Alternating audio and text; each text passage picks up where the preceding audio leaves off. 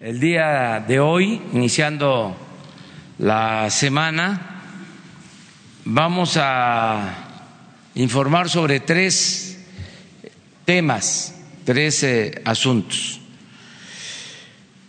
Primero, el celebrar, creo que esa es la palabra, el triunfo de la selección de atletas mexicanos en los Juegos Panamericanos de Perú. Fue una eh, participación destacadísima eh, que nos llena de orgullo. Vamos a informar sobre eso y vamos también eh, a dar a conocer cómo se les va a apoyar a los 540 deportistas que participaron en Perú en los Panamericanos y que tuvieron muy eh, buen desempeño. se va a informar sobre la subasta de ayer se vendió la casa de eh, las lomas y eh, parte de ese recurso se va a utilizar precisamente para apoyar a eh, los deportistas. Lo segundo que vamos a tratar es que es el Día de la Juventud. El día de hoy se conmemora, se celebra el Día de la Juventud y se va a presentar un informe de lo que se está haciendo eh, para apoyar a los jóvenes de México. Ese es el segundo tema.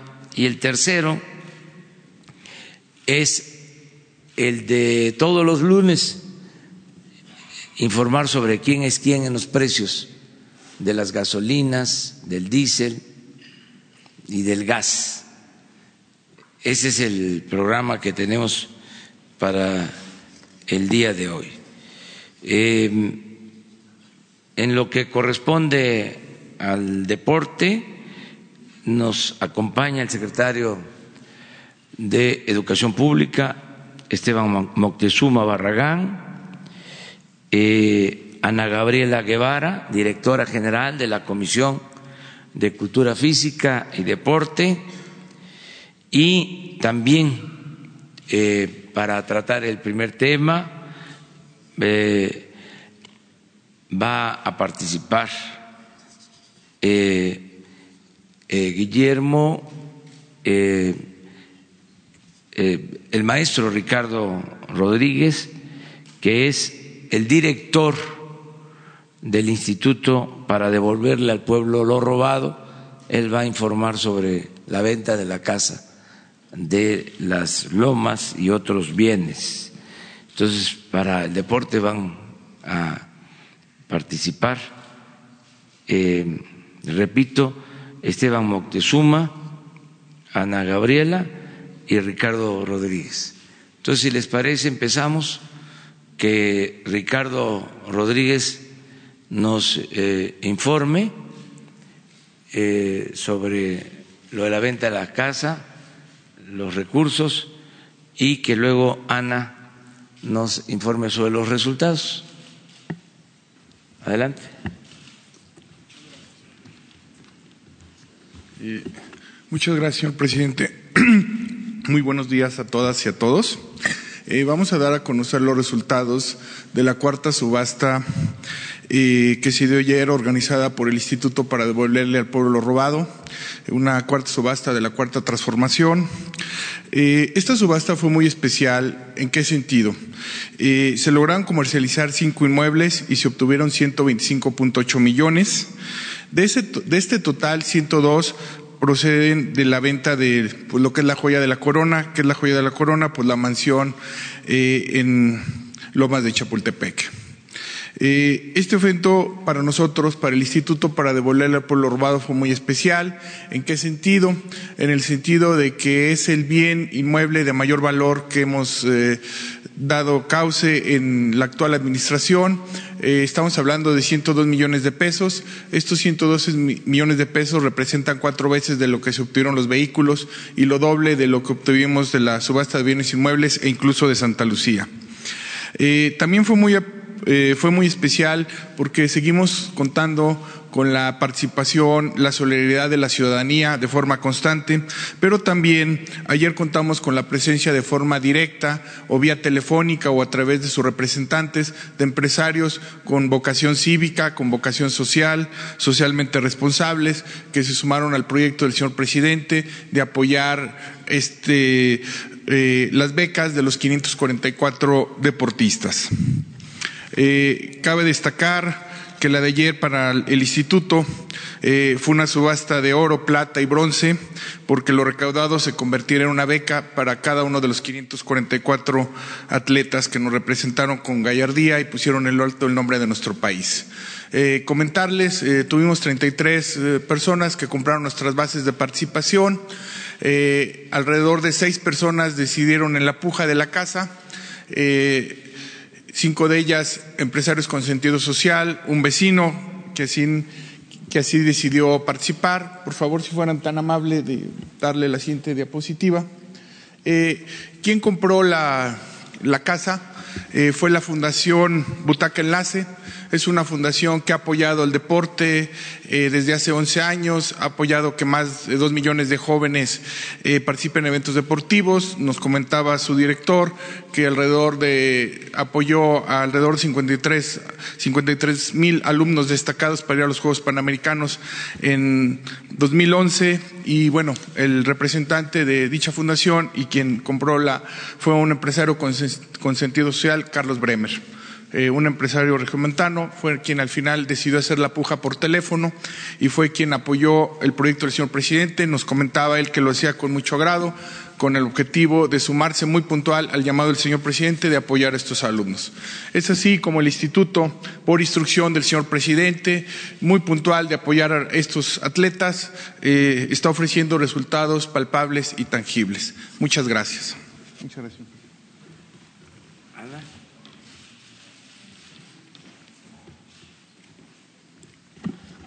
Gracias, muy buenos días a todas y a todos. Es para mí un motivo de gran orgullo estar esta mañana aquí, acompañando al presidente en la conferencia, informarles del gran papel que hizo México. Y antes de continuar, pues quiero entregarle esta medalla en nombre de toda la selección nacional al presidente en agradecimiento de este esfuerzo que hace por apoyar económicamente al equipo y entusiasmarlos, porque fue una gran noticia, presidente. Te entrego la mascota que entregan todos los medallistas y esta medalla que se hizo conmemorativa que dice, eres parte de la historia de la delegación mexicana.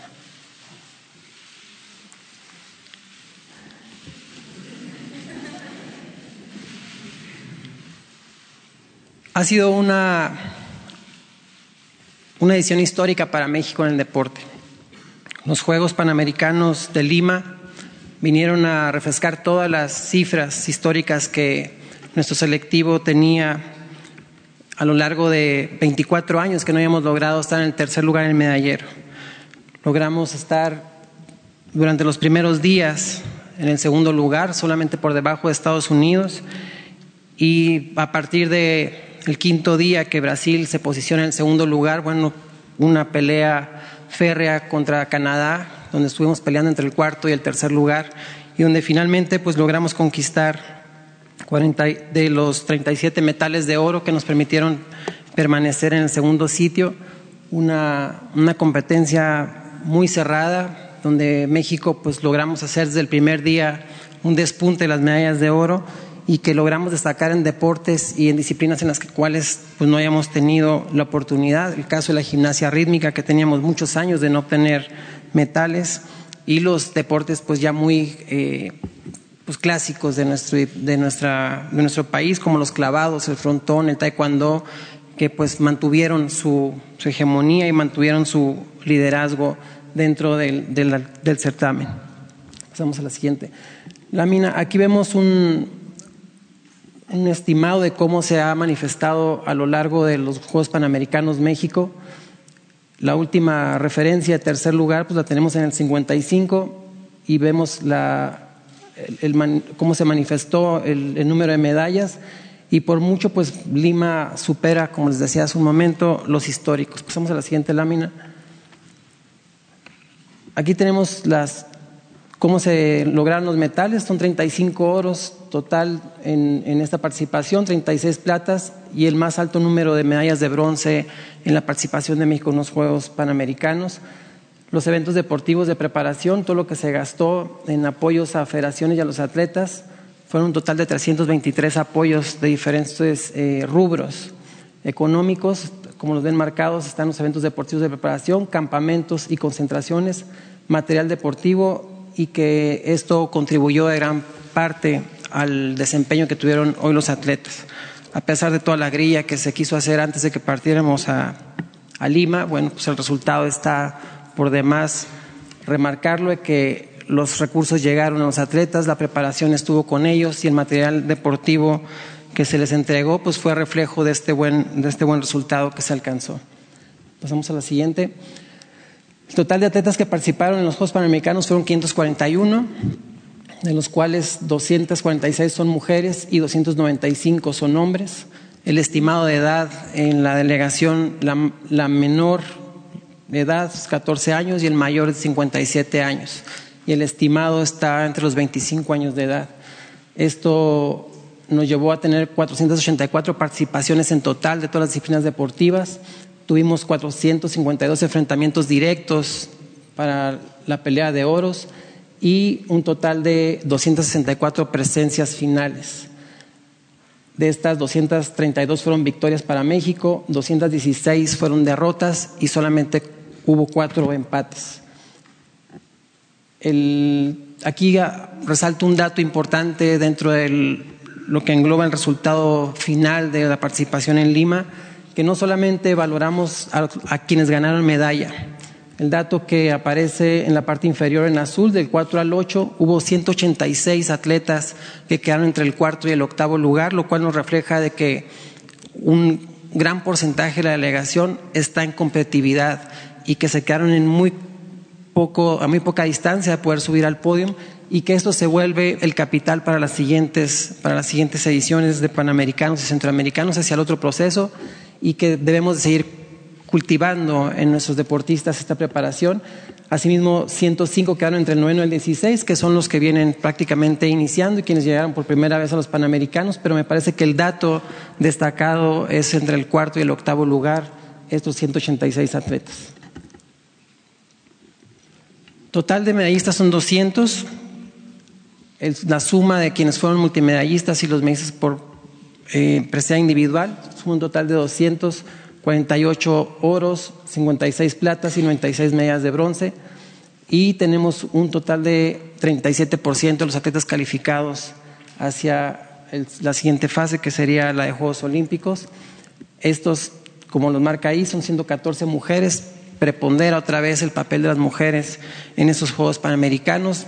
Y dato curioso, el inicio de las medallas fue Paula Sousa en Taekwondo y el cierre de la última medalla al día de ayer fue de Alejandra Valencia en tiro con arco, lo cual sostiene este papel, repito, preponderante de las mujeres en el deporte y que el resultado de los panamericanos pues tuvieron una gran actuación y una, un protagonismo que, que, resalta y que bueno se refleja también en numeralia. Pasamos a la siguiente. Bueno, aquí vemos las medallas de oro, todos quienes fueron medallistas, los, 30, los 48 ya eh, sumados en general, que, tuvieron la oportunidad de tener estas medallas, las medallas de plata, que son 56, y por último las medallas de bronce, que es un total de 96 medallas de bronce. Y un dato importante aquí es resaltar los que fueron multimedallistas, el número de atletas que ganaron más de una medalla y que pues los vuelve un grupo selecto de esta selección nacional, dado que tuvieron eh, unos el, el, honor de obtener más de un oro y otros obtuvieron los tres metales en, en, esta, en esta participación. Solamente uno, hubo una atleta con, con cuatro oros, que es Beatriz Biones de canotaje, y 12 atletas que tuvieron tres medallas de distintos colores y 29 atletas que tuvieron dos metales. Esto, pues igual hay que reconocerlo y que contribuyeron a la suma total de estas medallas para México y que pues logramos con todas, con todas sus letras la mejor participación histórica para México y que ha sido un motivo de, de gran entusiasmo para todo el equipo mexicano. Por último, quiero hacer mención de las plazas olímpicas que se obtuvieron durante este certamen. Son un total de 14 plazas olímpicas en nueve pruebas y en seis disciplinas. Hacer aquí un énfasis en que tenemos que esperar a definir con las federaciones cómo va a ser la participación de los mexicanos hacia Tokio, pero pues muy contentos de haber logrado este resultado. 14 garantías de que prácticamente estamos en, pues ya encaminados hacia lo que será la preparación de los Juegos Olímpicos, pero que tenemos que definir cómo se llevará a cabo este selectivo, dado que muchas plazas son para el país y no son para los atletas. Por lo tanto, debemos de esperar a definirlo con las federaciones y una vez que definamos, tanto con el secretario de Educación Pública que con el propio presidente, cuál va a ser la, la dinámica de trabajo para el próximo año y el previsto de este fin de año para acompañar a los atletas hacia Tokio. De nombre de toda la delegación, presidente, pues agradecerte el apoyo, el entusiasmo que, que perduró en todo momento con la delegación. Conozco y sé de lo que implica ser un atleta de alto rendimiento y por eso mi tranquilidad de que sabía que estaba con los atletas y que sabía que estamos dando los apoyos, que este resultado era alcanzable. Obviamente pedir un aplauso grande por parte de todo el país, porque todas estas medallas se distribuirán en todo el país, llegarán a todos los estados, pero que el trabajo del día a día creo que es lo que garantiza esto. Finalmente los atletas no se logran de un día para otro. En estos ocho meses de trabajo que hemos tenido, pues ha sido titánico tener que remover también a este elefante reumático y tener que mermar todo el guachicoleo deportivo que existía ahí dentro. Pero mientras tanto los atletas no seguían o no debían por qué dejar de entrenar. Y esto pues está reflejado en este gran papel que logra México hoy por supuesto, producto de su, de su entrega, de su dedicación, pero sobre todo el acompañamiento que se tuvo con las federaciones y con la responsabilidad que tengo como dirigente del deporte nacional y que finalmente nos motiva y nos entusiasma a que esto siga adelante y que en Tokio podamos tener muchos mejores resultados. Muchas gracias.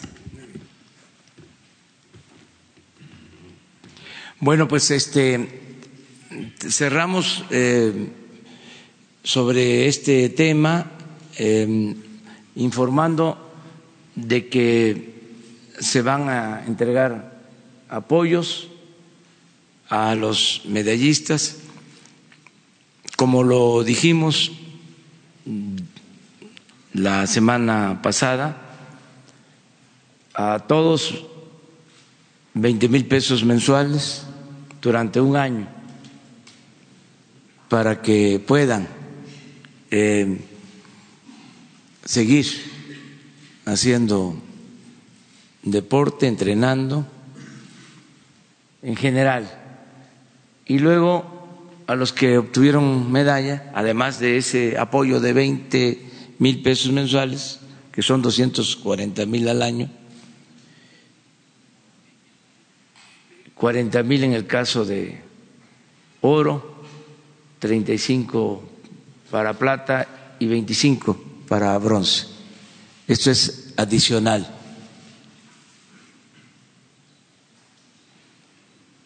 Incluye también un apoyo a entrenadores.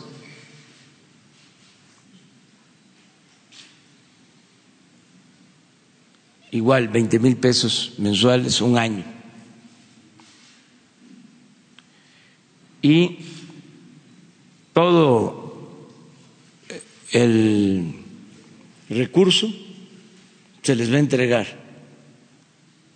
en una eh, ocasión, en una sola este, expedición de cheque, todo. Esto eh, es también como para en dar eh, el ejemplo de que los deportistas y todos los ciudadanos mexicanos son responsables. Es su recurso, que ellos lo manejen, lo administren, porque se los va a administrar el gobierno, porque les vamos a ir dando mes con mes. Ya es todo el año una sola entrega. Y eh, toda esa cantidad, el total, son más de 200 millones de pesos, 222, se va a entregar a partir del jueves, que terminen ya de regresar de Perú. ¿Cómo se va a reunir este dinero? Pues ya vimos, son 120, 100 de la casa de las lomas más 20 de otros bienes, alrededor de 120, y 100 más de un fondo dedicado al deporte de 500 millones que se autorizaron para este año. Se van a eh, utilizar 100 de ese fondo de 500. De modo que nos va a alcanzar y la eh, tesorería de la federación va a elaborar, de acuerdo con Ana Guevara, con Esteban Moctezuma, eh, los cheques para entregarlos a partir del jueves. Agradecerle mucho al señor Bremer que compró la casa, es una contribución, y eh, felicitar a los deportistas, a los entrenadores, a sus familiares por todo el esfuerzo que hacen para obtener estos buenos resultados que ponen muy en alto el nombre de nuestro país. Es un ánimo distinto, es eh, un ambiente nuevo, aunque digan lo contrario nuestros adversarios. En México hay alegría, hay entusiasmo, es otro país, es eh, otro humor. No existe ya el mal humor social o está limitado a pequeños grupos que poco a poco se les va a ir quitando ese mal humor y se van a ir alegrando junto con millones de mexicanos que estamos celebrando este cambio verdadero, esta transformación. Entonces terminamos con este tema y vámonos precisamente este, con entusiasmo a dar a conocer los resultados en la atención a los jóvenes, que también es histórica, es motivo de satisfacción es para presumir lo que se está haciendo en favor de los jóvenes. Entonces, eh, si les parece, le damos la palabra a María Luisa Alcalde, secretaria del Trabajo, y luego participaría también Guillermo Rafael Santiago, que es director general del Instituto Mexicano de la Juventud.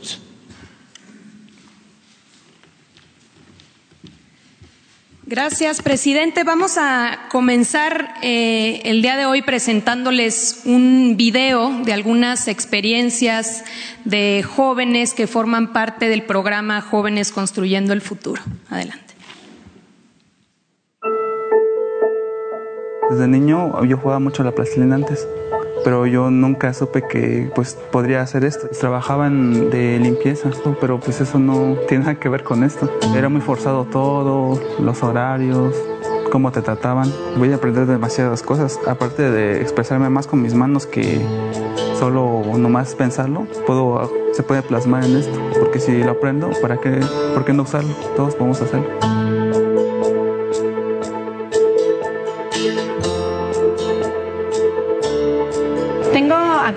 Becarios. Siempre tienes que capacitar a la gente. El hecho de que los chicos tengan un programa de un año nos da tiempo a la empresa de poderlos capacitar desde cero. Creo que lo primero que les aportamos es la seguridad de ir aprendiendo lo que van haciendo. Desde lo muy básico hasta ya la producción en sí, cuando ya producen bebidas, cuando ya producen platillos, cuando ya producen panes, cuando ya producen eh, cosas de repostería. Como joven no buscas el ganar carretadas de dinero, como joven buscas la experiencia, buscas eh, la experiencia no solo laboral, sino la experiencia en sí, ¿no? La experiencia de vivir algo diferente, a lo mejor de salir de tu casa, a lo mejor de que ya terminaste tus estudios y puedes empezar a aplicarlo, ¿no? Entonces la juventud es definitivamente el mayor tesoro que tenemos, ¿no?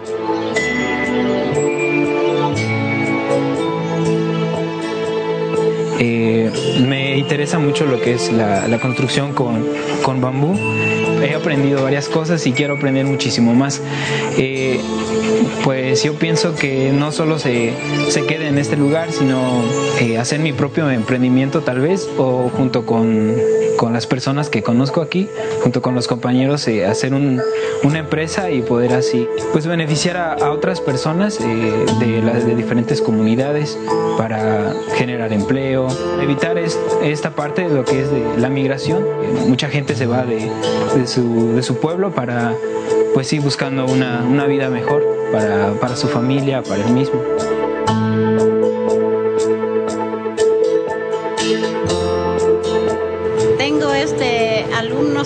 Y los estoy enseñando a tejer que a veces este estaban estudiando y no alcanzaron por falta de recursos, no siguieron estudiando, pues allí esta beca pues está muy bien para que ellos aprovechen y no solamente la beca sino que aprendan lo que nosotros este, aprendimos desde cuando nos enseñaron nuestras abuelas.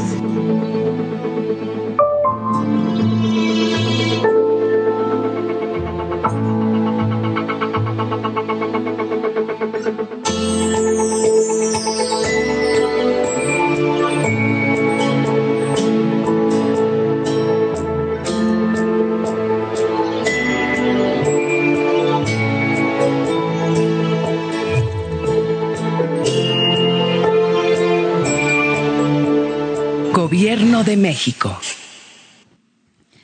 Bueno, presidente, eh, informarle hoy, Día de la Juventud, cómo vamos en números en este programa. Al día de hoy tenemos 905 mil jóvenes aprendices alrededor del país que se están capacitando. Tenemos 181 mil tutores están enseñando a los jóvenes sobre sus oficios, sobre sus actividades, sobre sus empresas, talleres. Tenemos 157 mil centros de trabajo que van pues desde el pequeño comercio hasta empresas más grandes.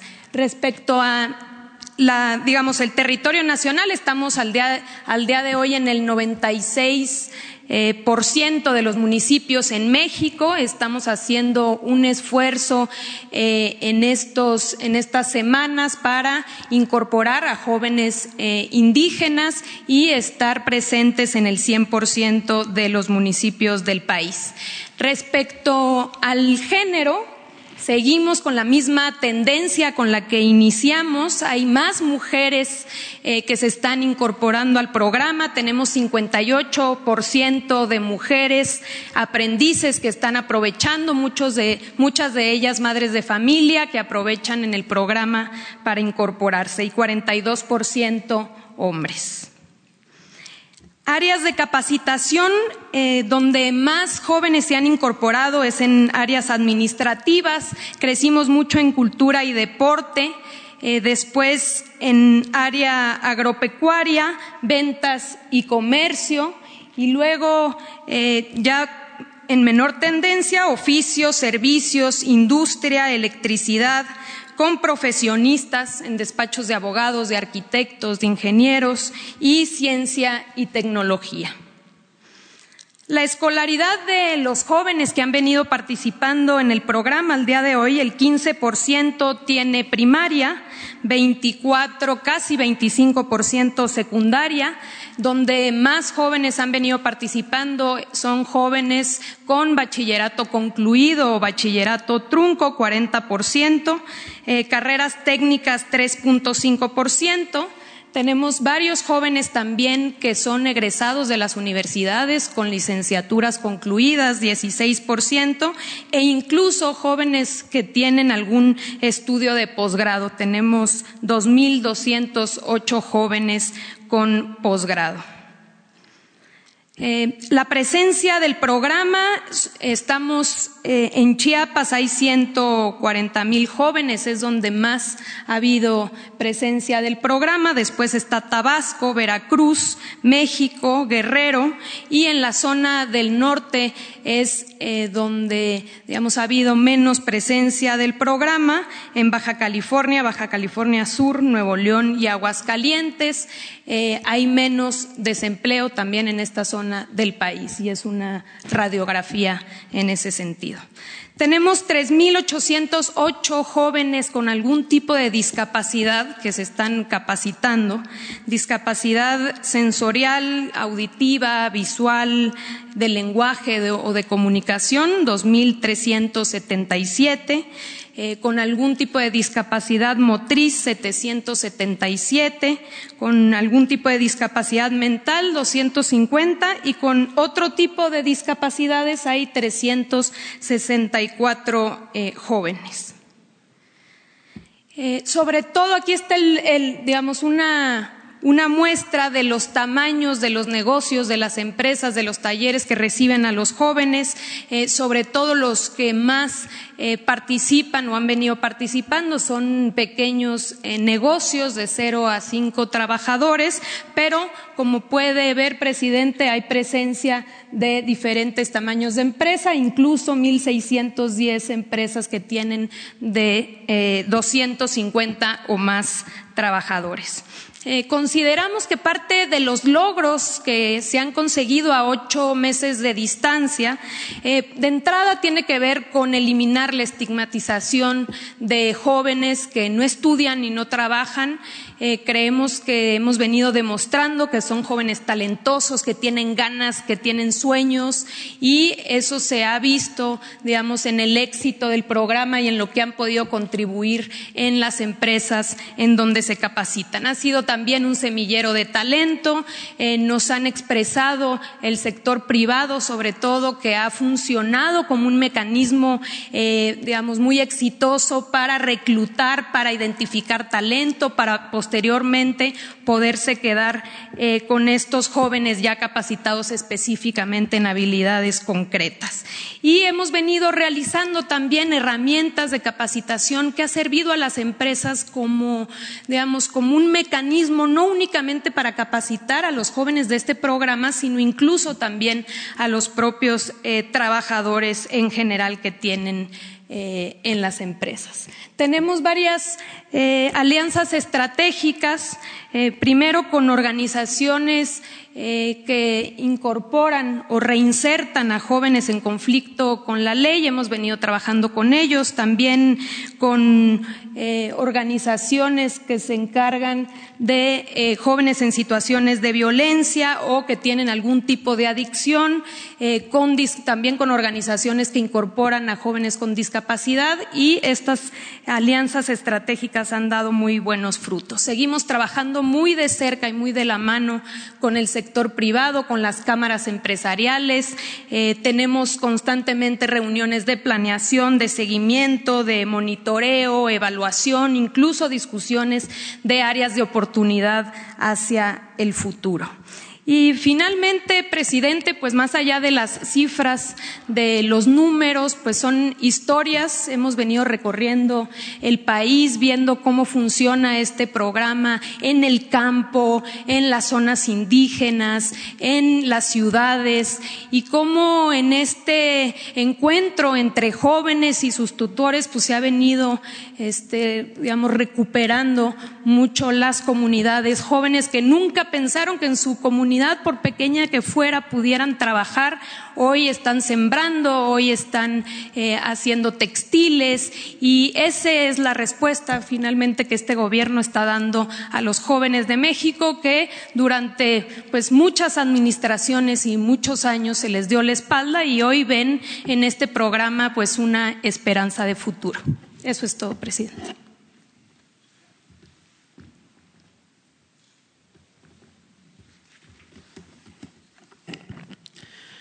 Buenos días a todos, a todas. Buenos días, señor presidente. Buenos días, secretarios y secretarias de Estado, funcionarios públicos, pero en especial, buenos días a todos las y los jóvenes de México y particularmente a los que nos acompañan hoy aquí en la mañanera, que son representantes de varios de los programas que el Gobierno de México está implementando para la inclusión de todas las juventudes de México. Bien, hoy es 12 de agosto eh, hoy es el Día Internacional de la Juventud y en este marco de celebración no resta más que decir que tenemos mucho orgullo y un alto compromiso con este país por el momento de transformación que estamos viviendo. En nuestro país somos 37.5 millones de jóvenes, 14 millones de jóvenes arriba de los 18 años y aproximadamente 13 millones de entre 12 y 17 años. Y justamente representamos el 31.4% de la población total. Somos uno de los sectores poblacionales más importantes del país y sin lugar a duda uno de los motores con más fuerza que está empujando el desarrollo y bienestar de México. Si bien en este país las y los jóvenes hoy enfrentamos una realidad heredada por los gobiernos conservadores y neoliberales que por décadas excluyeron, reprimieron, criminalizaron y marginaron a las juventudes, generando carencias y rezagos en aspectos tan diversos como el trabajo y la vivienda digna, el acceso a los servicios de salud y educación de calidad, la alimentación saludable, la disponibilidad de espacios reales de participación o de ejercicio de derechos culturales y ambientales entre muchos otros elementos indispensables para un desarrollo digno y autónomo. Basta recordar algunas cifras para reconocer esta delicada situación. Hoy, el 42.4% de la población joven se encuentra en pobreza, es decir, 16 millones de jóvenes en el país están en esta situación. El 19.6% no puede acceder a servicios de salud pública y gratuita. Y, como bien se sabe, las juventudes han sido uno de los sectores que ha sufrido con más intensidad los embates de la violencia y inseguridad agudizada en los últimos sexenios. Tal es así que las muertes por homicidio representan el 25% del total de fallecimiento entre las juventudes. Efectivamente, la herencia que nos dejaron es una herencia pesada y trágica, porque, como bien se sabe, el Estado mexicano le dio la espalda a las juventudes por mucho tiempo, pero eso se terminó. Y hoy, con el Gobierno de México y junto con el presidente de la República, el licenciado Andrés Manuel López Obrador, estamos trabajando arduamente con un compromiso firme e incansable para cambiar nuestra realidad Sabemos que es un camino cuesta arriba, pero no daremos marcha atrás, porque tenemos claro que este es un compromiso con el presente y con el futuro, pero también es un compromiso histórico, una reivindicación de las luchas que nos anteceden. Y aquí quiero hacer un breve paréntesis para honrar a los movimientos sociales, juveniles y estudiantiles que han marcado la pauta de la historia en nuestro país sin lugar a duda, han sido pieza clave en algunas de las más importantes transformaciones que ha atravesado nuestro país en el último siglo. Hemos demostrado una y otra vez que la dignidad y la voluntad creadora es elemento casi connatural de las juventudes de México y América Latina. Ejemplos como los movimientos de jóvenes trabajadores y estudiantiles de 1968, de 1971, que fueron piedra angular del cuestionamiento al viejo régimen autoritario. Así también las luchas del feminismo y los derechos de las diversidades, alimentadas por miles de jóvenes que han salido en todas las plazas públicas de la República para exigir el fin a la discriminación y a la exclusión. La lucha contra la privatización de la educación en los años 90. Igual, el movimiento Yo Soy 132, que alentó una crítica al poder en los medios de comunicación, y hace tan solo unos años la lucha por la justicia y el esclarecimiento de la desaparición de los 43 normalistas de Yotzinapa. Han fraguado una historia de una fuerza inimaginable. Todos estos movimientos y muchos más son parte del rostro de un México que ha exigido y ahora está construyendo una gran transformación que hoy pasa a través de nuestras manos. Es por todo esto que en esta nueva etapa de la historia nacional, el gobierno de México ha decidido reconocer a las personas jóvenes como sujetos de derecho, con un papel central y reconociendo la capacidad de agencia de las juventudes, viéndonos como agentes de cambio. Esas épocas en donde nos se nos hacía invisibles y se nos miraba como agentes de riesgo, pues ya no están presentes. Afortunadamente hay un cambio y muy grande en el país. La existencia de una inversión sólida inédita de más de 311.308 millones de pesos para las juventudes en los distintos programas que hoy atienden a las y los jóvenes.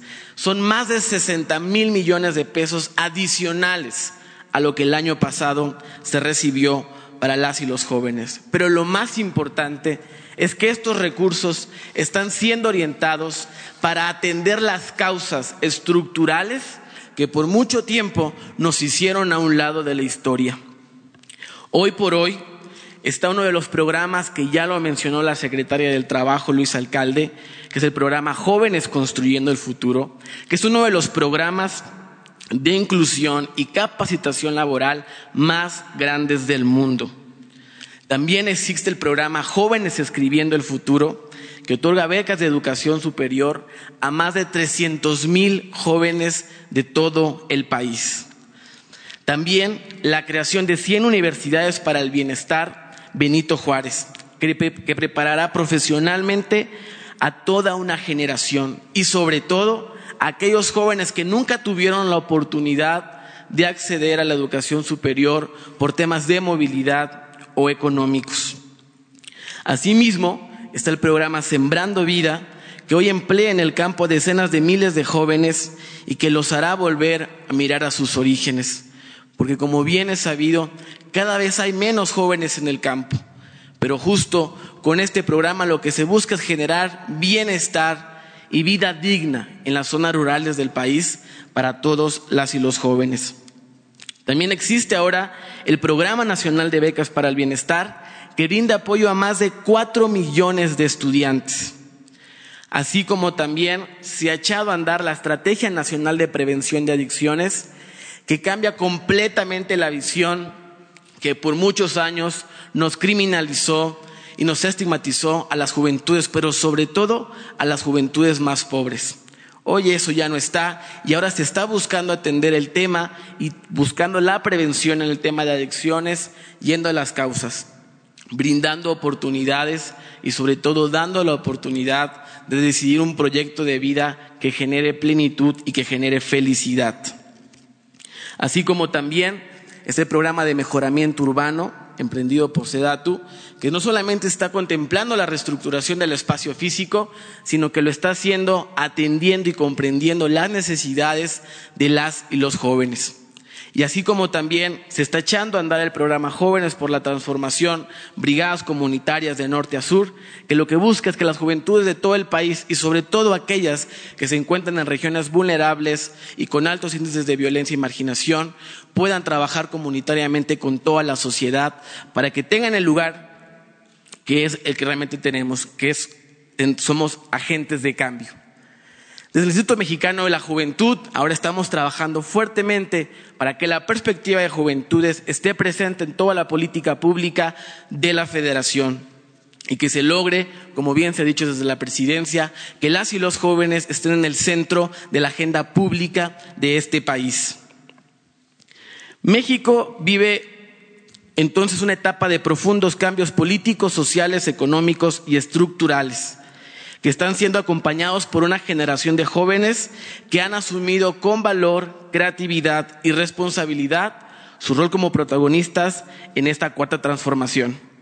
Jóvenes de todos los sectores y contextos se han sumado por millones al llamado popular de hacer historia y terminar de una buena vez y para siempre con el régimen de corrupción y desigualdad. Por eso hoy, desde este histórico Palacio Nacional, hacemos un llamado a todas las juventudes de este país a recuperar y enarbolar la esperanza, a contagiar su ímpetu por un país distinto y ser parte desde cada una de sus trincheras, ya sea la pluma, la calle, el muro, la tribuna, de esta nueva etapa de la vida pública nacional.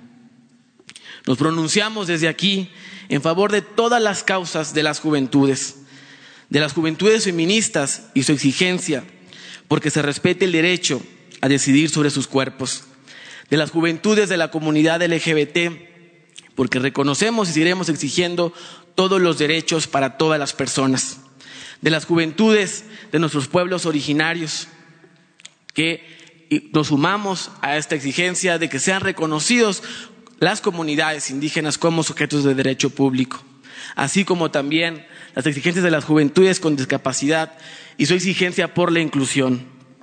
En la diversidad de juventudes que hoy tenemos en México, queremos decirles que estamos con ustedes y que como nunca vamos a trabajar de la mano para poder sacar adelante a nuestro país. Actualizando y haciendo nuestras las palabras que escribió en el 71 nuestra querida Elena Poniatowska, estoy convencido de que el futuro de este país pertenece a las y los jóvenes de mi generación. Nunca más un México en donde se dé la espalda a las juventudes. Nunca más un México en donde no se reconozca a las y los jóvenes como sujetos de derecho. Nunca más un México en donde seamos invisibles. El pasado no volverá. Muchas gracias.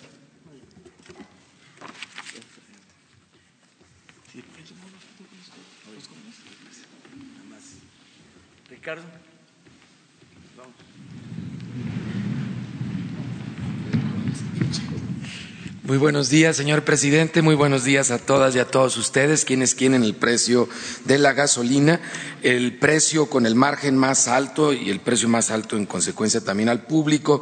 Lo tenemos en Culiacán, Sinaloa, el Grupo Musala, con un margen de tres pesos 27 centavos por litro y un precio al público de 21 pesos con 34 centavos. Eso es en la gasolina regular mientras que el margen más bajo lo tenemos en gasolina regular en Grupo Divala SADCB, en Centro Tabasco, con un margen de 16 centavos por litro y un precio al público de 7 pesos con 69 centavos por litro.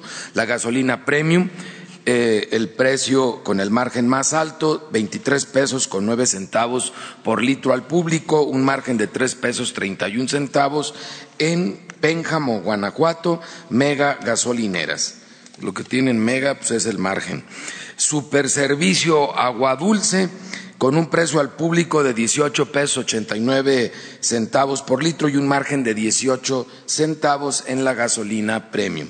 Mientras que en el diésel tenemos el margen más alto con tres pesos 23 centavos que lo tiene Orsán del Norte en Monterrey, Nuevo León, con un precio al público de 21 pesos 96 centavos y para el diésel el precio al público 19 pesos con 28 centavos por litro de operadora tabasqueña Edmagra en Centro Tabasco con un margen de 20 centavos por mar por marcas tenemos una situación muy eh, similar y estable a los últimos dos meses. Las marcas con el margen más alto, Chevron, Redco y Arco, y las marcas con el margen más bajo y el precio más bajo al público, Total, Lagas y Orsan. Viendo el tema de verificación en el caso de gasolinas, eh, tuvimos 352 denuncias presentadas en la app de litro por litro, se hicieron 281 eh, visitas. Esto habla de que varias de las quejas eran sobre repetidas sobre algunas de las mismas gasolineras, por eso no hay coincidencia. Y son cuatro que no se permitieron, no permitieron la verificación en la semana pasada. Inmovilizamos 30 de 3.199 bombas, 30 fueron inmovilizadas. Las cuatro que no permitieron verificar es una en Puebla, Puebla, una en Zitácuaro, Michoacán, una en Emiliano Zapata, Morelos y otra en Cuatlancingo, Puebla. Y en cuanto a la app, tuvimos 2.000 descargas adicionales. Hacemos un llamado ahora que están los jóvenes que nos ayuden a, que continúen las descargas de, esta app que es muy útil para los consumidores. Estamos en 87.160 descargas con muy, buenas, con muy buenos comentarios de los usuarios y en la app el precio más bajo, la gasolina más barata en el país regular está a 17 pesos con 54 centavos por litro, mientras que la más cara en 21 pesos con 85 centavos por litro. En premium, la más barata, 18 pesos con 39 centavos por litro en Medellín, Veracruz, y la más cara a 23.29 en Pénjamo, Guanajuato. Y en diésel, la más barata, Medellín, Veracruz, eh, a 18.43 por litro, y la más cara en Churumuco, Michoacán, a 23 pesos con 8 centavos por litro. En el caso del gas LP, el gas en tanque estacionario el precio y el margen más alto, un margen de, tres, de cinco pesos con treinta centavos en La Paz, Baja California, gas Menjuc a diez pesos sesenta y nueve centavos por litro el precio al público, el más económico precio al público seis pesos con setenta y nueve centavos por litro en Santiago, Mihuatlán, Puebla, Central de Abastos, Tehuacán, que varias veces se ha distinguido ya esta empresa por tener los precios más bajos en el país. 10 eh, gas SADCB, el precio más alto en cilindros, 20 pesos con 30 centavos por litro y el precio más bajo en cilindro lo ofrece Servigas en Tarímbaro, Michoacán, a 13 pesos con 56 centavos por litro. Y en el caso de la verificación de gas LP reportamos que hubo 30 visitas. De esas siete resultaron con infracción y hubo tres negativas a verificación que se suman al futuro operativo ya de las negativas en gas LP que no hemos realizado hasta ahora. 26 vehículos verificados, cuatro fueron inmovilizados por fallas. En esta ocasión de los 30 autotanques todos estuvieron bien. 31 lotes de cilindros que se verificaron con 188 cilindros, 20 que es el 2%, encontraron fallas y se retiraron del mercado. Es un porcentaje ya bastante bajo el que estamos encontrando. Muchas gracias.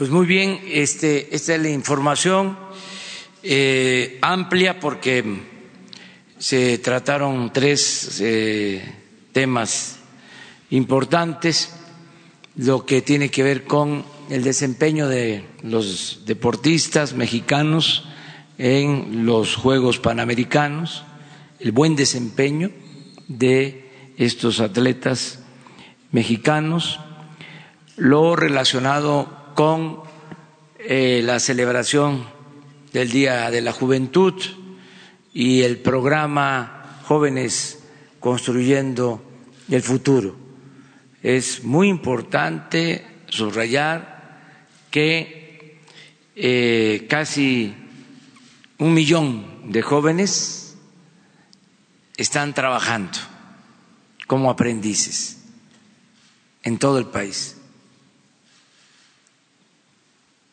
Para tener también otro parámetro, este programa significa una inversión que no un gasto de 40 mil millones de pesos al año. Todo esto es posible porque no se permite la corrupción.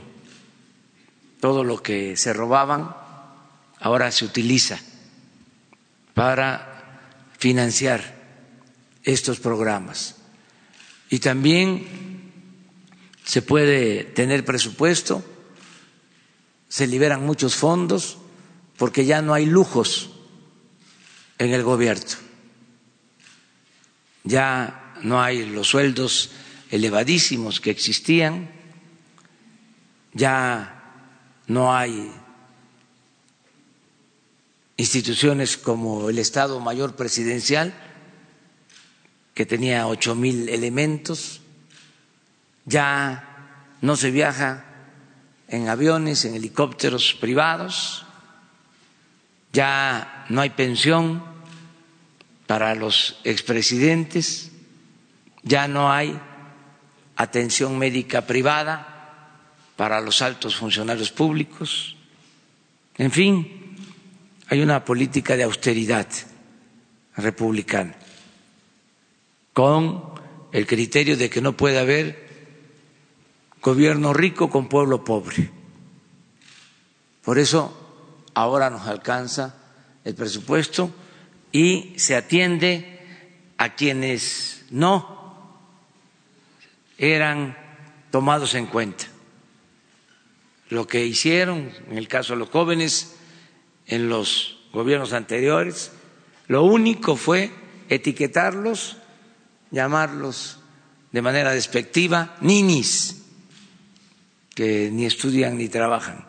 Y nunca hubo un programa para atender a los jóvenes, como se está haciendo en la actualidad. Entonces, abrimos, si les parece, eh, la sesión de preguntas y respuestas.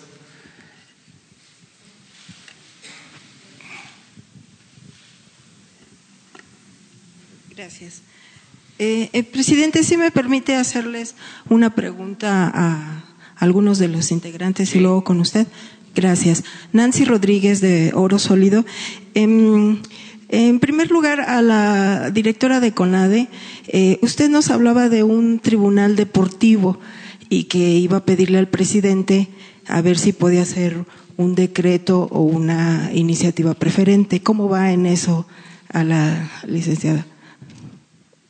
Gracias. Sí, gracias. El, proyecto se está trabajando. Finalmente es una decisión del presidente y es una facultad del presidente el nombrar los integrantes del actual organismo, que es la CAD, el, de apelación de arbitraje deportiva, pero se está elaborando el, proyecto para presentárselo al presidente y si así lo decide que, que se pueda llevar a cabo. Un tribunal dado de los últimos sucesos que se han dado en el país, de quienes se fueron, quienes desertaron por participar por México y otras irregularidades de carácter administrativo, deportivo que se han suscitado en el deporte y que facilitarían mucho más las cosas, mucho más expedito, pero bueno, es un proyecto que se está trabajando, no se lo hemos podido presentar al presidente, pero se está trabajando. Gracias. Eh, al licenciado Rodríguez, al director del SAE, eh, licenciado Rodríguez, si fuera tan amable eh, de decirnos si habría la posibilidad de que nos pudiera dar una lista de las casas o bienes muebles que están en revisión y fueron asignadas a las ONGs, eh, el nombre de las ONGs y sus titulares, y si podemos conocer los inmuebles que estarán en subasta próximamente. Eh, también eh, quisiera preguntarle, porque en redes sociales hay alguna duda sobre la famosa Casa Blanca del presidente Peña Nieto. Mucha gente piensa que si se va a rematar y no. Eh, sabemos que es privada, pero que si ustedes lo podían aclarar para que la gente pues sepa qué pasó con esa casa y cómo fue la resolución. Sí, con todo gusto. Respecto a la lista de bienes inmuebles que están en depositaría y a, qué organizaciones, ONGs o eh, sea otorgado con todo gusto. Eh, comentarle que esta información la estamos haciendo ya, estamos trabajando en una base de datos para hacerla pública la brevedad posible. Nosotros esperamos ya en las próximas semanas subir esta base de datos, la cual es información pública y debe de darse a conocer a la opinión pública. Eh, respecto a lo que comenta eh, de la Casa Blanca, Mire, nosotros los bienes que tenemos en administración vienen de, de la Fiscalía, nosotros somos los administradores eh, y cuando ya la autoridad nos da la instrucción la podemos enajenar o vender. En este caso eh, del bien que usted comenta, nosotros dependeríamos de que, no, eh, de cualquier bien, de que la Fiscalía nos fuera transferida para administración pero nosotros por sí solo no tenemos eh, un margen de actuación, sino dependemos de nuestras entidades transferentes. En este caso, eh, hemos trabajado con la Fiscalía y con el SAT y con la TESOFE principalmente. ¿Y sí podrían darnos un informe de cómo quedó esa casa, nada más para que la ciudadanía sepa en qué condiciones están? Bueno, eh, al Instituto para devolverle al pueblo robado, creo que en este momento eh, no le eh, no tendría ese o no le correspondería hasta que no la eh, otra entidad eh, así fuera se iniciara un proceso, si ese fuera el caso, pero hasta este momento yo no tengo ninguna información al respecto que fuera el caso. Ok, gracias. Eh, al director del INJUVE, eh, no sé si nos podría dar un poquito de su currículum eh, y, y, este, dónde estudió, quién es. Y en lo particular me gustó su exposición. Si me hace favor, gracias.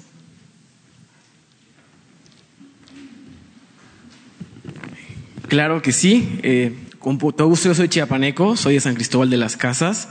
Eh, fui diputado federal en la legislatura pasada por el grupo parlamentario de Morena. Me tocó ser el diputado más joven. Evidentemente, los cuestionamientos que ahora haces me los han hecho muchísimas veces, porque en este país se tiende mucho a juveniar a las otras personas. ¿no? Es una práctica recurrente que creo que hay que terminar, que creo que hay que acabar de una vez para siempre, porque se cuestiona siempre al joven, pero nunca se cuestionan aquellas personas que se han dedicado a saquear y a robar este país. Y bueno, ahora por encargo del presidente estamos a cargo del INJUVE y estamos sacando a esta institución porque queremos que nunca vuelvan a juvenear a nadie en este país. Gracias. Gracias y muy amable, señor presidente. Eh, nada más por último para usted. Hay algunos senadores, bueno, el presidente de la Comisión de Agricultura, el senador Narro, y algunos diputados que le están pidiendo una eh, derogación de la reforma salinista, le llaman ellos, del artículo 27. ¿Cuál sería su posición? Gracias, es todo. Sí, todo se está revisando, pero tenemos eh, ya definido el paquete de iniciativas de ley que consideramos fundamentales para llevar a cabo, como se está haciendo, la cuarta transformación de la vida pública de México. Lo que nos importa más es eh, acabar con la corrupción. Entonces, se avanzó para que hechos de corrupción sean considerados delitos graves, porque era increíble eh, que no se contemplaba a la corrupción como un delito grave y el que cometía un acto de corrupción podía salir bajo fianza. 25 años estuvimos así. Entonces, para nosotros lo fundamental es acabar con la corrupción, que consideramos es el principal problema de México. Hay, desde luego, otros problemas grandes, graves, pero eh, la cuarta transformación, en esencia, significa desterrar la corrupción del país y añadir el que haya un gobierno austero y que no se permita la impunidad. Hay muchas otras demandas de los sectores, se toman en cuenta, pero nosotros eh, tenemos eh, como Poder Ejecutivo prioridades. Nos falta, por ejemplo, el que se apruebe en el Congreso la cancelación de los fueros. Eso está pendiente de aprobación en el Poder Legislativo. Eso nos importa mucho, porque eso es ofensivo. No se le puede dar un trato de privilegio a diputados, senadores, jueces, magistrados, ministros, secretarios o al presidente de la República. Eso se tiene que eliminar. También está pendiente el que se lleve a cabo como práctica democrática la revocación del mandato, que eh, haya democracia participativa, que el presidente eh, pueda ser removido si así lo decide el pueblo, que es el soberano. La revocación del mandato es, en el caso que nos ocupa, que en el 21 se le pregunte a los mexicanos si quieren que continúe o que renuncie el presidente. El pueblo pone y el pueblo quita y este, no están los legisladores resolviendo sobre este tema. Ellos deberían, lo comento con todo respeto, con todo respeto, que no se vaya a interpretar de que estoy eh, entrometiéndome en lo que corresponde al Poder Legislativo. Pero em, hace falta trabajar más, es mucho tiempo. Eh, el periodo extraordinario eh, en el que no se legisla, no se trabaja tiene que ampliarse el periodo ordinario, porque hay pendientes. Nos falta, por ejemplo, la aprobación para que no haya defraudación fiscal con facturas falsas. Hay temas pendientes. Entonces, eh, queremos eh, también que ahora que regresen el día primero de septiembre, enviar una iniciativa para reformar el artículo 28 de la Constitución y prohibir la condonación de impuestos a los llamados grandes contribuyentes por todo el saqueo que hubo de que los de mero arriba no pagaban impuestos, se les condonaban los impuestos. Entonces, tenemos que ir ajustando el marco legal y otras reformas que hacen falta, el que pueda terminarse de aprobar todo el paquete de eh, la nueva reforma educativa, las leyes para mejorar la calidad de la enseñanza. Todo eso está pendiente. Y en cuanto a la reforma al 27, nosotros no tenemos eh, ningún proyecto por ahora, eh, no estamos planteando que eh, se reforme el 27 constitucional, es una demanda de los campesinos y de las organizaciones campesinas que se debe de plantear. Yo recuerdo nada más para que se sepa que los legisladores tienen ellos la facultad para presentar iniciativas, así como las tiene el Ejecutivo. También ellos pueden llevar a cabo estas reformas.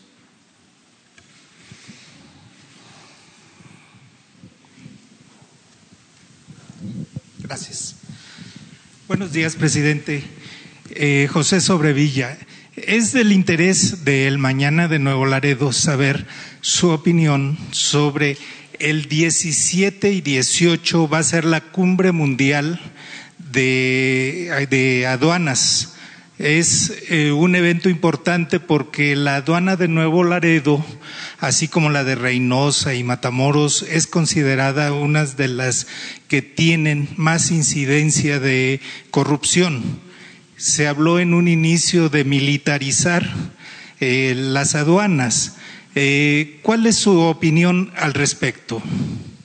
Bueno, este, estoy satisfecho porque se nombró como director de aduanas a Ricardo Agüet, que es un hombre íntegro, honesto, una gente limpia y todo lo que tiene que ver con aduana estaba muy podrido, como migración y como todo el gobierno eh, estaba tomado, estaba secuestrado. El gobierno eh, estaba al servicio de una minoría rapaz, eh, era un facilitador del saqueo. Entonces se está limpiando el gobierno de arriba para abajo. Y eh, una área que se está limpiando es precisamente la de aduanas. Entonces, con Ricardo Agüet hay garantía de que vamos a ir eh, mejorando todas las aduanas en la frontera, en los puertos, donde prevalecía eh, la corrupción, incluso hasta organizaciones del crimen organizado tenían el control de eh, puestos aduanales. Todo eso se está eh, limpiando. Entonces yo espero que pronto tengamos ya mejores resultados, porque empezamos arriba, mm, presidencia. Yo sostengo en los pueblos que la corrupción en México, contrario de lo que se piensa, no se da de abajo hacia arriba no es de un pueblo, de un municipio a Palacio Nacional, al Zócalo, aquí a la Ciudad de México. La corrupción se fomentaba, se toleraba y se reproducía de aquí, del palacio, para abajo, hacia los pueblos. Entonces había que eh, empezar a erradicarla de esa manera, de arriba para abajo, como se limpian las escaleras. Y ya empezamos arriba. No se da el visto bueno a ningún negocio sucio. No se tolera ningún acto de corrupción. Arriba. Pero tenemos que ir limpiando. Tenemos que eh, limpiar todo el gobierno de corrupción. Y hay áreas donde se requiere todavía avanzar más. Y yo aprovecho para decirle a los servidores públicos que no corran riesgo, porque no se va a tolerar la corrupción, cero corrupción. Ya no hay influyentismo. No es de que me va a proteger mi padrino que tengo arriba. Ya no hay padrinos. Ya se acabó eso. Y les recuerdo que ya es delito grave la corrupción. El que cometa un acto de corrupción va a la cárcel sin derecho a fianza. Entonces, que lo piensen por ellos, por sus familiares, nada de negocios al amparo del poder público, el que no eh, quiera vivir con su sueldo o no le alcance, que le busque por otro lado en la iniciativa privada, que ponga su propio negocio y puede ser que obtenga más beneficios, más ingresos, pero el gobierno no es para hacer dinero. El gobierno no es una fábrica de nuevos ricos. Eso se terminó. Entonces, en el caso de aduanas, va eh, la limpia eh, y estamos muy eh, contentos con la llegada de Ricardo Agüet, que es un agente íntegra, incorruptible. Eso es muy importante, el que los servidores públicos sean honestos de esos que prefieren heredar a sus hijos pobreza, pero no deshonra.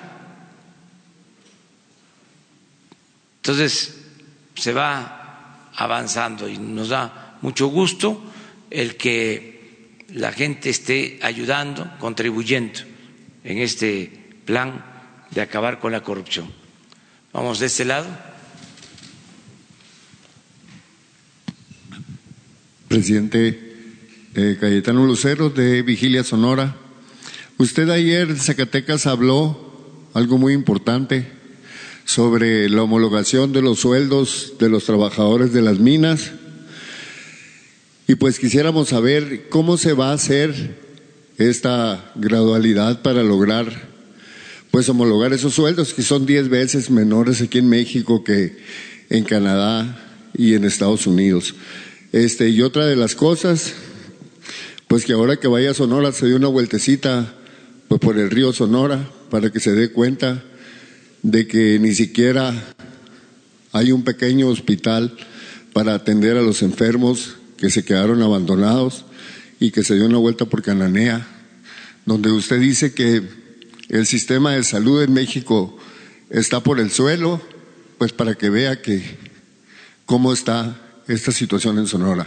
Gracias, presidente. Sí, voy a estar en, en Sonora, voy el día primero y el día dos de septiembre y luego pues seguramente voy a regresar y ya estamos eh, estableciendo comunicación con empresarios mineros, con dirigentes sindicales, mineros, porque se va a establecer, se va a abrir una mesa de diálogo, vamos a invitar también ambientalistas para tratar todo el asunto que tiene que ver con la minería. Traté algo ayer en Concepción del Oro, Zacatecas, ahí está Mazapil, que es municipio minero, es la mina de plata más importante del mundo. Hay algunas diferencias. Eh, se cerró esa mina, se volvió a abrir por inconformidad de campesinos. Eh, no es diferencia entre trabajadores del sindicato minero con la empresa, que es una empresa canadiense asociada con eh, empresarios estadounidenses. Se abrió de nuevo, estamos mm, buscando la conciliación y hablé precisamente ayer de tres temas, cuatro. Primero, decir que no se van a cancelar los eh, contratos, las concesiones que se entregaron en el pasado. Ya no van a ampliarse eh, más eh, concesiones porque se entregaron suficientes. Alrededor de 80 millones de hectáreas en el periodo neoliberal. Nunca en la historia de México ni siquiera en la época de Porfirio Díaz se había enajenado tanto suelo patrio. 80 millones de hectáreas, como el 40% del territorio nacional. Nuestro país tiene 200 millones de hectáreas. Entonces, pues no se acaban nunca eso, esa extensión. Es para mil generaciones. Entonces, ¿para qué tanta tierra concesionada? Lo cierto es que en muchos casos utilizan las concesiones para la especulación financiera. Es como lo que pasaba en el siglo XIX, las tierras de manos muertas que estaban ociosas. Bueno, pues esa es la razón por la que ya este, no hacen falta nuevas concesiones. Lo segundo, o sea, lo primero es mantener las concesiones actuales y ya no entregar nuevas concesiones, porque no hacen falta. Eh, solo que se apueste a la especulación financiera y no a producir. Eso no lo vamos nosotros a permitir o no vamos a tolerar esas eh, actividades. Lo segundo es que eh, se mejore el salario de los trabajadores mineros porque sí hay muchas diferencias con relación a lo que ganan los mineros en Estados Unidos y en Canadá.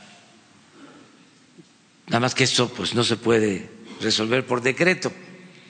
Tenemos que ir poco a poco convenciendo a las empresas de que paguen más a los trabajadores mineros. Lo tercero que es eh, muy importante que se cuide el medio ambiente, que no se contamine, que no se destruya el territorio, que así como se explotan las minas en Canadá, cuidando el medio ambiente, se haga en nuestro país las mismas normas de protección al medio ambiente, que se actúe con ese estándar internacional. Y el punto cuatro, que eh, llegue el impuesto que se cobra por la extracción de minerales a las comunidades.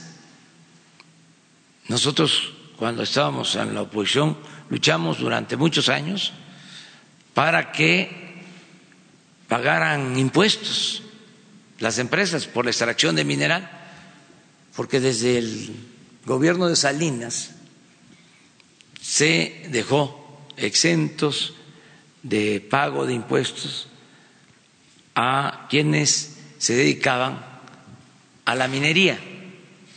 No pagaban nada por la extracción del mineral, no pagaban impuestos. Esto, desde luego, no se daba en ninguna otra parte del mundo.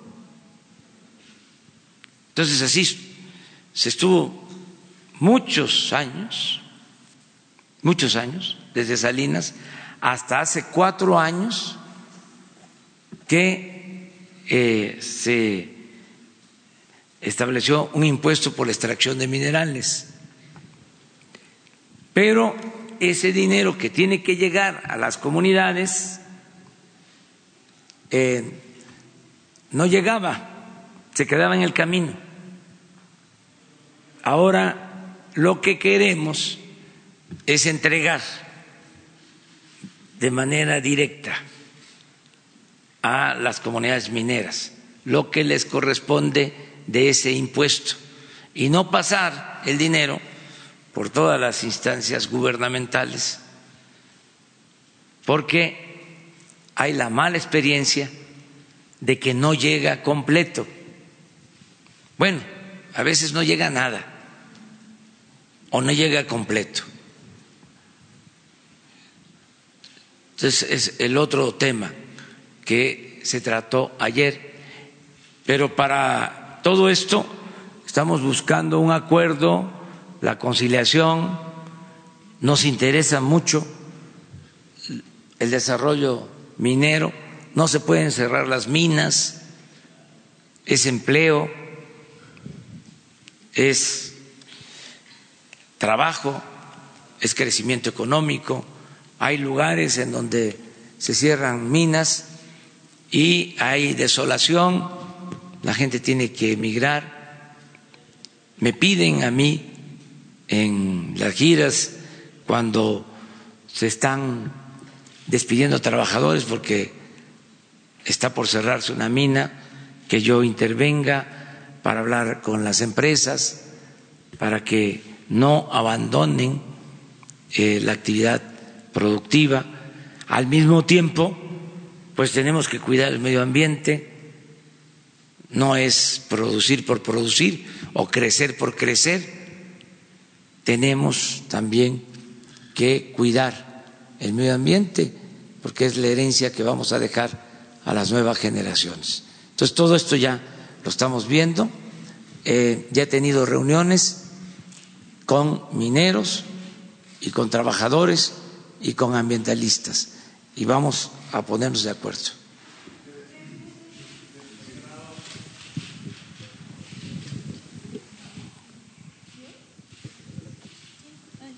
¿Tú? Gracias, presidente. Y luego tú. Y luego tú. Gracias, presidente. Buenos días. Preguntarle sobre dos temas. El primero, ayer se dio a conocer que quedarán sin fondos la Olimpiada Mexicana de Matemáticas para el segundo semestre de este año. Saber si es así, confirmarlo. No es cierto, no es cierto.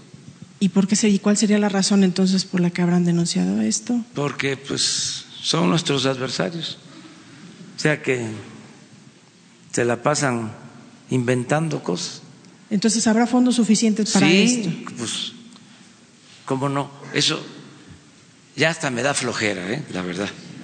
Pero te contesto de que no hay ningún problema, no se van a quedar sin recursos. Al contrario, les puedo decir que hace relativamente poco nos pidieron un apoyo para participar en eh, un seminario eh, internacional que se llevó a cabo en China para jóvenes talentos le pedí al secretario de Comunicaciones y Transportes que se hiciera cargo y sacaron primeros lugares. Se está ayudando mucho, como nunca, este, a la ciencia, a la tecnología, a la educación. ¿Qué pasa? Que hay inconformidad con los que manejaban todos estos programas y era eh, un tinglado eh, burocrático eh, que se fue creando y todo el apoyo se quedaba en estas instituciones. Y ahora pues ya no se entregan esos fondos a todas estas eh, oficinas que fueron creando y se apoya de manera directa. No, no hay ese propósito. Y segundo, preguntarle su opinión sobre quienes aseguran que quien ganó ayer la elección interna del PRI es su gallo. Eh, sobre, hablan sobre la cercanía con, la, con Alejandro Moreno. Pues también me da flojera. No, no me meto en eso.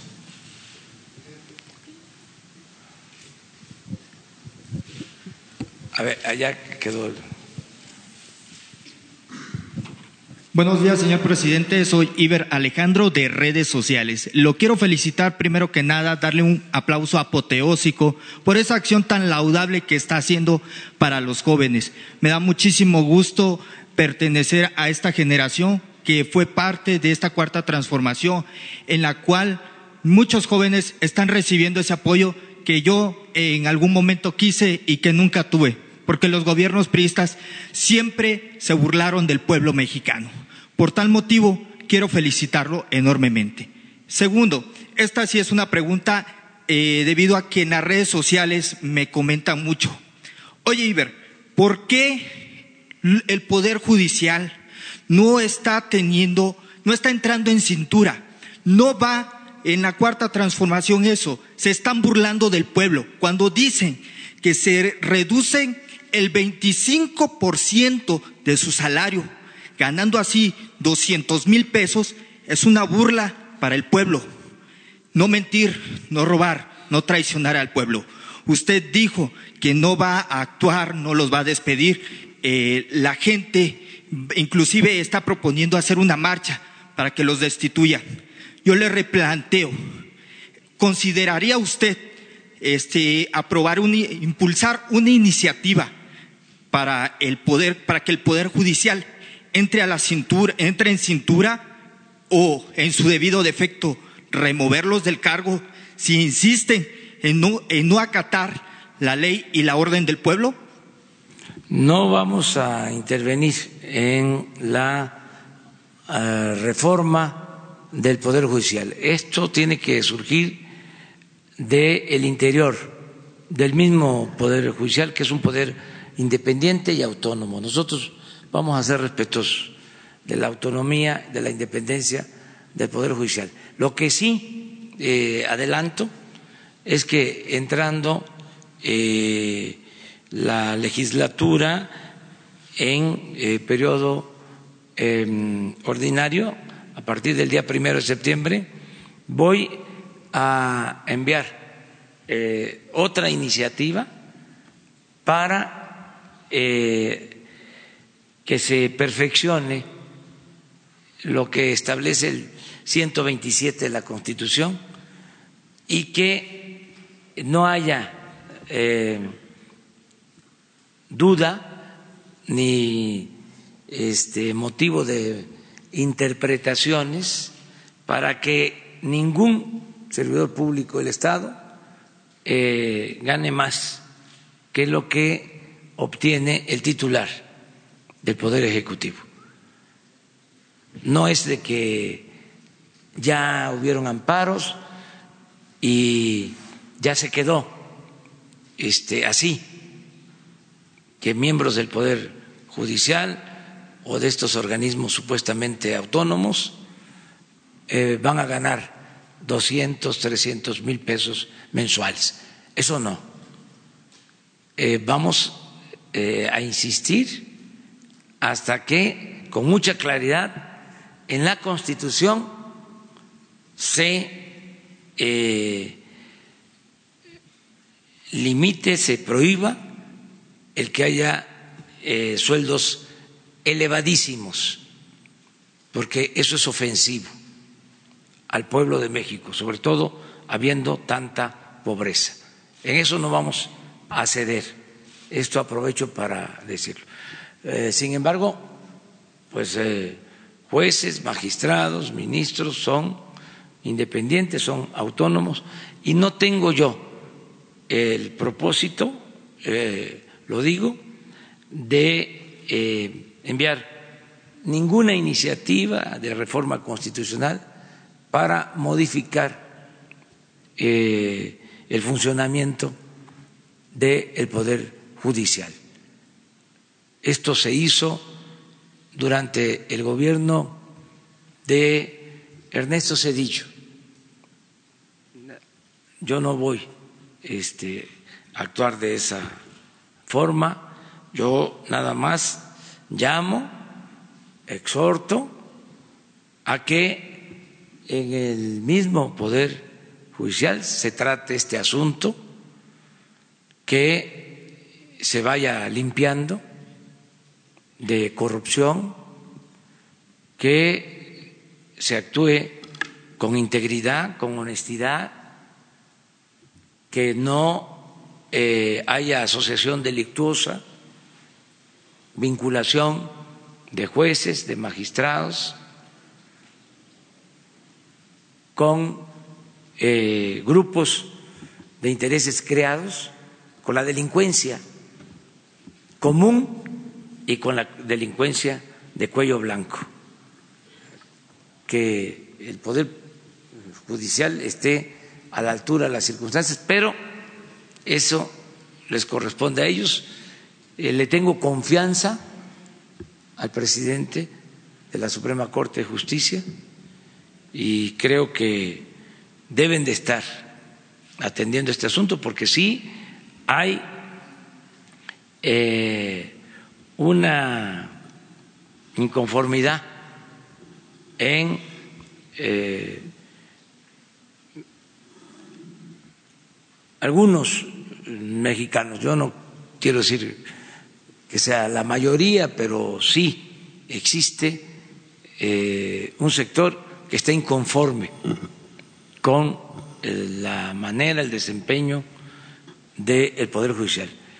Fíjense que hace poco, hasta hace poco, eh, el cuestionamiento iba más dirigido al Poder Ejecutivo y al Poder Legislativo. Le cargaron mucho la mano al Poder Legislativo. Y claro, este, se ganaron también a pulso eh, ese eh, distintivo, pero los eh, potentados buscaban desacreditar al poder legislativo, no así al poder judicial. y ahora con el cambio, eh, se está cuestionando más. Esa es mi apreciación al Poder Judicial que al Poder Legislativo. Entonces, cada poder tiene que eh, procurar eh, escuchar lo que está diciendo la gente, no cerrarnos y mejorar todo lo que podamos. Eso es lo que puedo contestar. Le agradezco mucho. Sí. Una, una más. A ver, la compañera.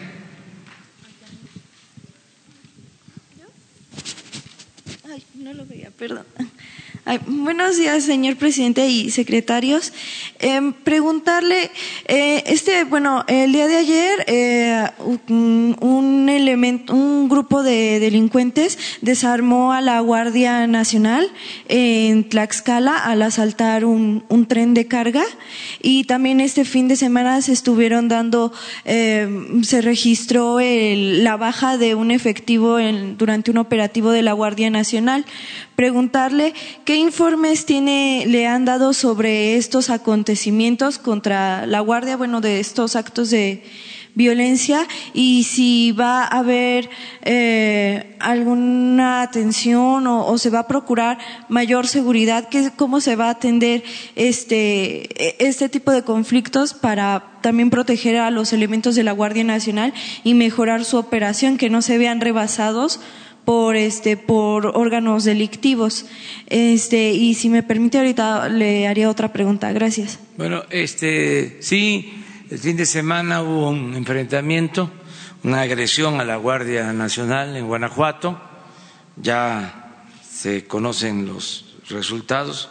Hubo em, muertos, fallecidos, em, tanto de la delincuencia y falleció un elemento, un oficial del ejército, en este enfrentamiento.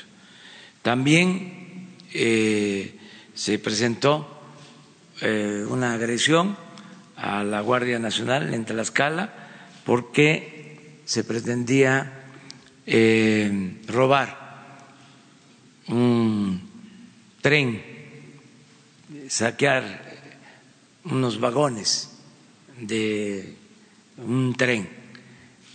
Y los eh, delincuentes que encabezaban este operativo eh, convocaron a pobladores, un poco lo que se hacía y llevó a la desgracia en Hidalgo cuando la explosión por eh, el huachicol.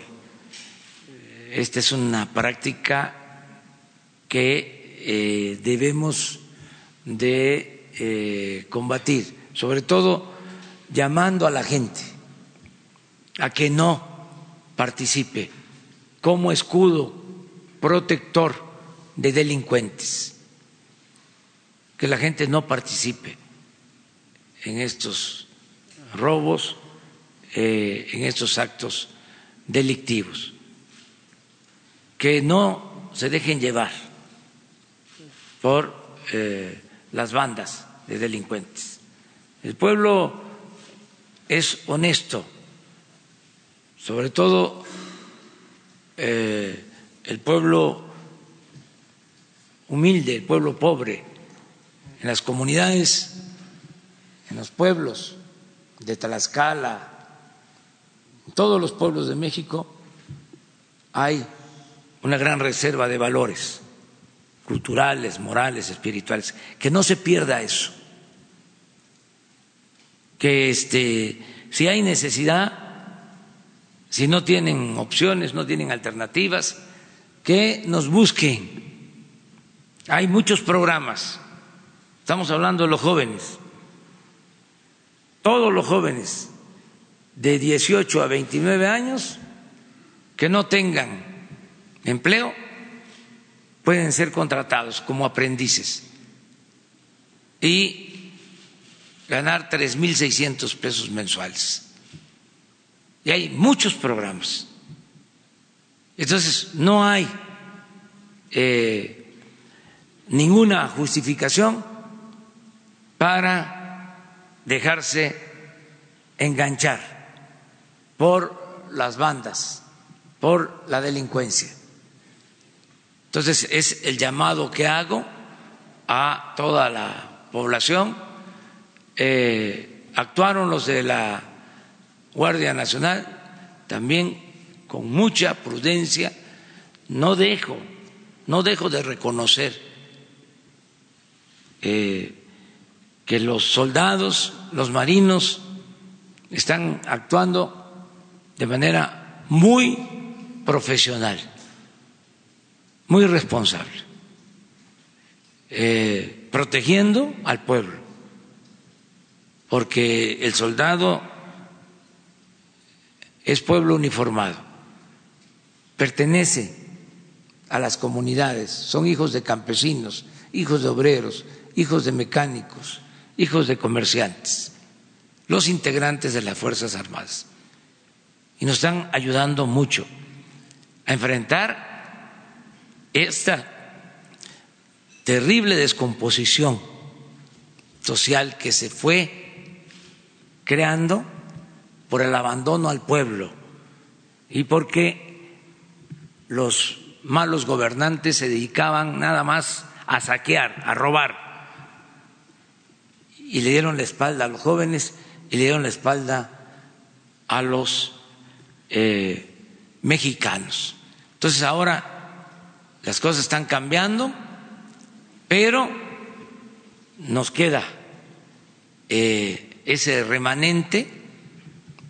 Poco a poco vamos a ir eh, resolviendo todos estos problemas. Nos va a llevar algún tiempo, pero al final se va a conseguir la paz en el país. Pero entonces eh, la Guardia Nacional se está viendo rebasada porque la gente está apoyando a los grupos delincuenciales. No, no, es que este, ellos están haciendo su papel em, y están actuando muy bien. Mañana precisamente les van a informar, van a venir el comandante de la Guardia Nacional el secretario de la Defensa, secretario de Marina, secretario de Seguridad Pública, secretario de Gobernación, quedamos de que se iba a informar sobre eh, lo que está haciendo la Guardia Nacional, cuántos elementos se tienen, en dónde están, cómo se piensa que va a ir creciendo la Guardia Nacional para garantizar la seguridad pública. Y, ya nada más, este, preguntarle si nos podría eh, ampliar un poco más información sobre lo que decía de que las aduanas estaban controladas por eh, organizaciones del crimen organizado, eh, sobre todo dónde se estaba dando esto y cuáles, cuáles eran. Y ya por último comentarle que Antorcha Campesina eh, comentó, bueno, anunció que va a crear su propio partido político y que para las elecciones del 2021 eh, cuando usted lleve a cabo la revocación de mandato, que ellos incluso podrían hacer una campaña para que se vote este, en contra de que usted continúe con el mandato. Gracias. Bueno, está en su derecho somos libres. Hay libertades plenas en México. Eso es lo que puedo comentar. Este, acerca de las aduanas, una de las más eh, infiltradas es la aduana de Manzanillo, para darle un dato, nada más. Pero se está limpiando todo por completo. Bueno, nos vemos mañana. Ya se mande.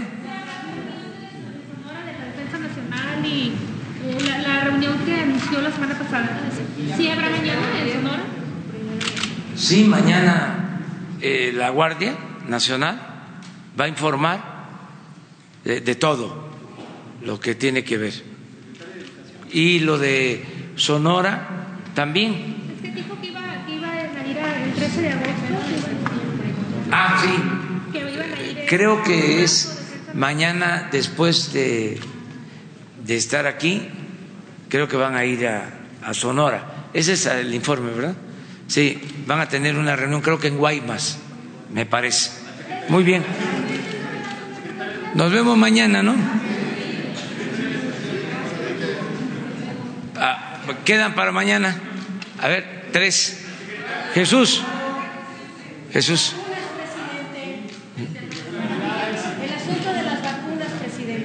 nos vamos a seguir este, encontrando. Ya se informó lo de las vacunas también. Este, ya eh, habló ayer o antier el secretario de Salud sobre este tema. Ojalá y se difunda más.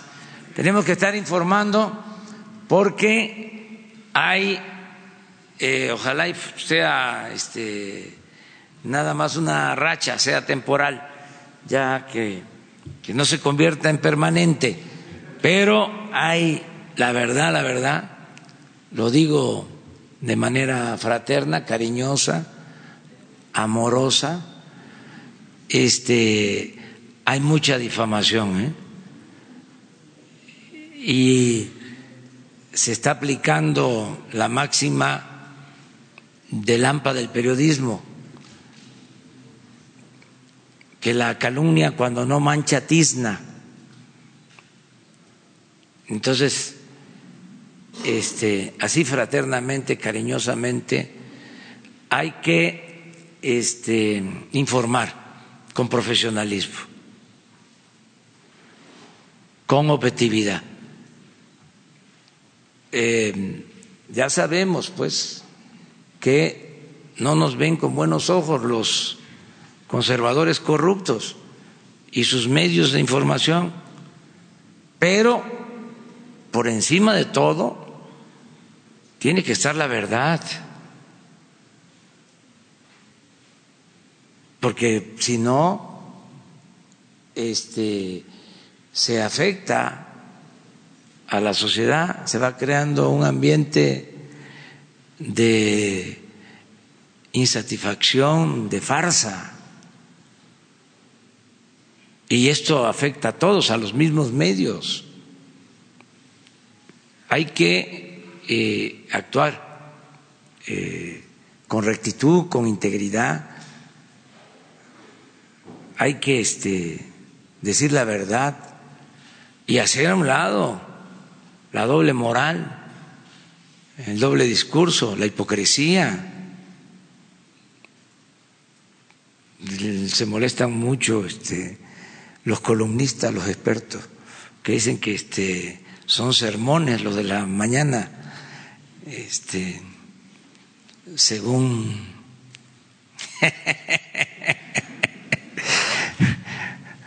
eh, este, según el presidente. Bueno, nos vemos entonces mañana.